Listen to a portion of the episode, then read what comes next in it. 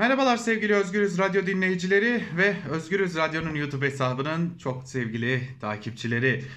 Ankara Kulisi ile haftanın ikinci gününde sizlerleyiz. Tabi başlarken şunu söyleyelim ki Ankara gerçekten bir ateş hattına dönmüş durumda.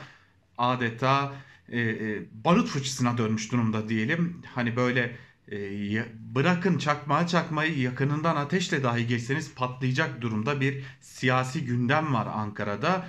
Ama Şimdi bu programı hazırlarken yani Ankara Kulisi'nin bugünkü bölümünü hazırlarken birçok araştırma şirketinin başındaki isimle bir görüşmeler yaptık. Yani bu olan biten size göre ne anlama geliyor diye sorduk. Buna ek olarak bazı siyasi partilerle görüştük. Özellikle görüşmeleri CHP ve HDP arasında e, sıklaştırmaya çalıştık. Yani ne düşünüyorlar? Çünkü e, araştırma şirketleri diyor ki tüm bu gündemin, tüm bu yaşananların aslında hedefinde iki parti var.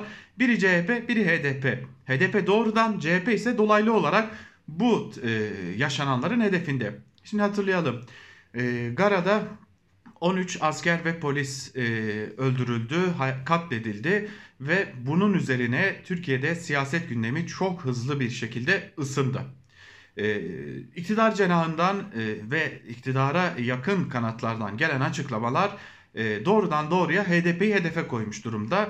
Tabi hal böyle olunca acaba araştırma şirketleri ne düşünüyor diye sorduk. Yani ufukta bir seçim mi e, var diye de düşündük. Çünkü e, yani HDP'nin doğrudan doğruya böylesi bir konuda hedefe konulmuş olması e, sadece tırnak içerisinde terörle iltisaklı parti e, olarak adlandırılmasından geliyor olamaz. Acaba bir seçim hesabı mı var ve Türkiye bu seçim hesabını yaparken aynı zamanda e, HDP'yi daha doğrusu HDP'siz bir seçimi mi düşünüyor diye sorduk. Araştırma şirketleri son dönemde yaptıkları araştırmalarda HDP'nin kilit rol oynama öneminin devam ettiğinin altını çizdiler. Yani HDP bağımsız olarak da seçime girse yani herhangi bir ittifakta olmasa da ya da HDP Millet İttifakı'na da destek verse Cumhur İttifakı için baş aşağı iniş devam ediyor. Zaten dün Özgürüz Radyo'da YouTube hesabımızda e, paylaşmıştık sizlerle. iki araştırma şirketinin biri Avrasya biri Aksoy Araştırma Şirketi.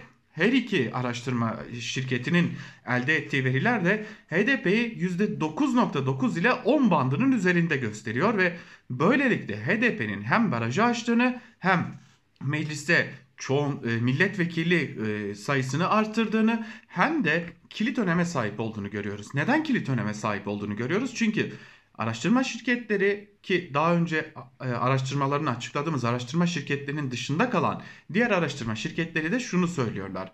Cumhur İttifakı mecliste çoğunluğu elde edemiyor. Yani şimdiki mevcut durumda AKP ve MHP mecliste bir çoğunluk elde etmiş durumda. Lakin önümüzde herhangi bir seçim gerçekleşir ise bu defa her iki siyasi parti herhangi bir şekilde matematiksel olarak çoğunluğu elde edemiyorlar. Siyasal olarak çoğunluk tabii ki başka bir şey. Ancak matematiksel olarak bu çoğunluk elde edilemediği için geriye iki ihtimal kalıyor. Ya ittifakı genişletmek ya da karşıda yer alan yani Millet İttifakı içerisinde yer alsın almasın siyasi partilerden birkaçını egal etmek. Yani oyunun dışına itmek. Bu da HDP'nin bu konuda en kolay hedef olduğunu düşünüyor araştırma şirketleri. Peki araştırma şirketlerine göre olur da HDP kapatılırsa Cumhur İttifakı için bir şeyler değişir mi? Hayır elbette değişmeyecek.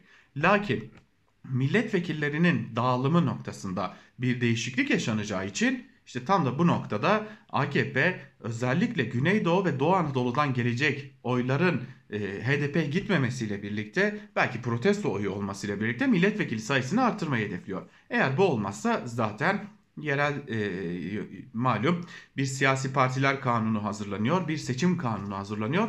Bunun üzerinden de bir takım milletvekili hesapları yapılıyor.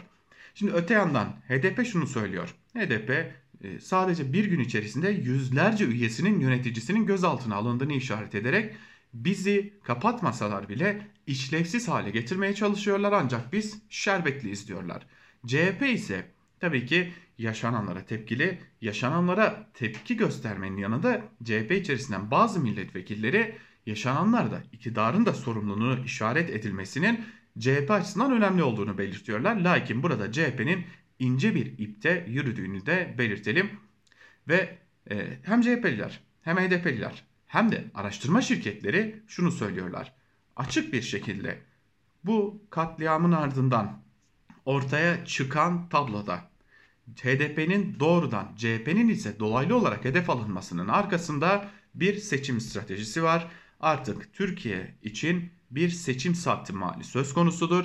Lakin bunun yasal düzenlemelerden önce mi sonra mı yapılacağı konusu hala tartışmalı. Ancak şunu biliyoruz ki e, AKP'nin üzerinde çalıştığı seçim sistemi, seçim yasasına dair bazı önemli taslaklar var. Bazı önemli bilgiler var. Şimdi Milliyetçi Hareket Partisi ile bunlar görüşülüyor. Eğer süreç kendini seçim üzerinden dayatır ise seçime gidilecek. Ama bu seçimin nasıl bir seçim olacağı henüz belli değil. Yani biz bir genel seçime mi gideceğiz yoksa bir anayasa referandumuna mı gideceğiz? İşte bu soru Ankara'da cevabı aranan sorulardan biri. Tabi bu soru kendisiyle birlikte başka bir soruyu daha getiriyor. AKP ve MHP mecliste anayasa referandumunu gerçekleştirecek çoğunluğa sahip değil. İyi de kim destek verecek? İşte bu sorunun cevabını da yarın Ankara Kulisi programında sizlerle paylaşıyor olacağız. Ankara Kulisi yarın Özgür Hız Radyo'da ve YouTube hesabımızda olacak. Bugünlük bu kadar. Hoşçakalın.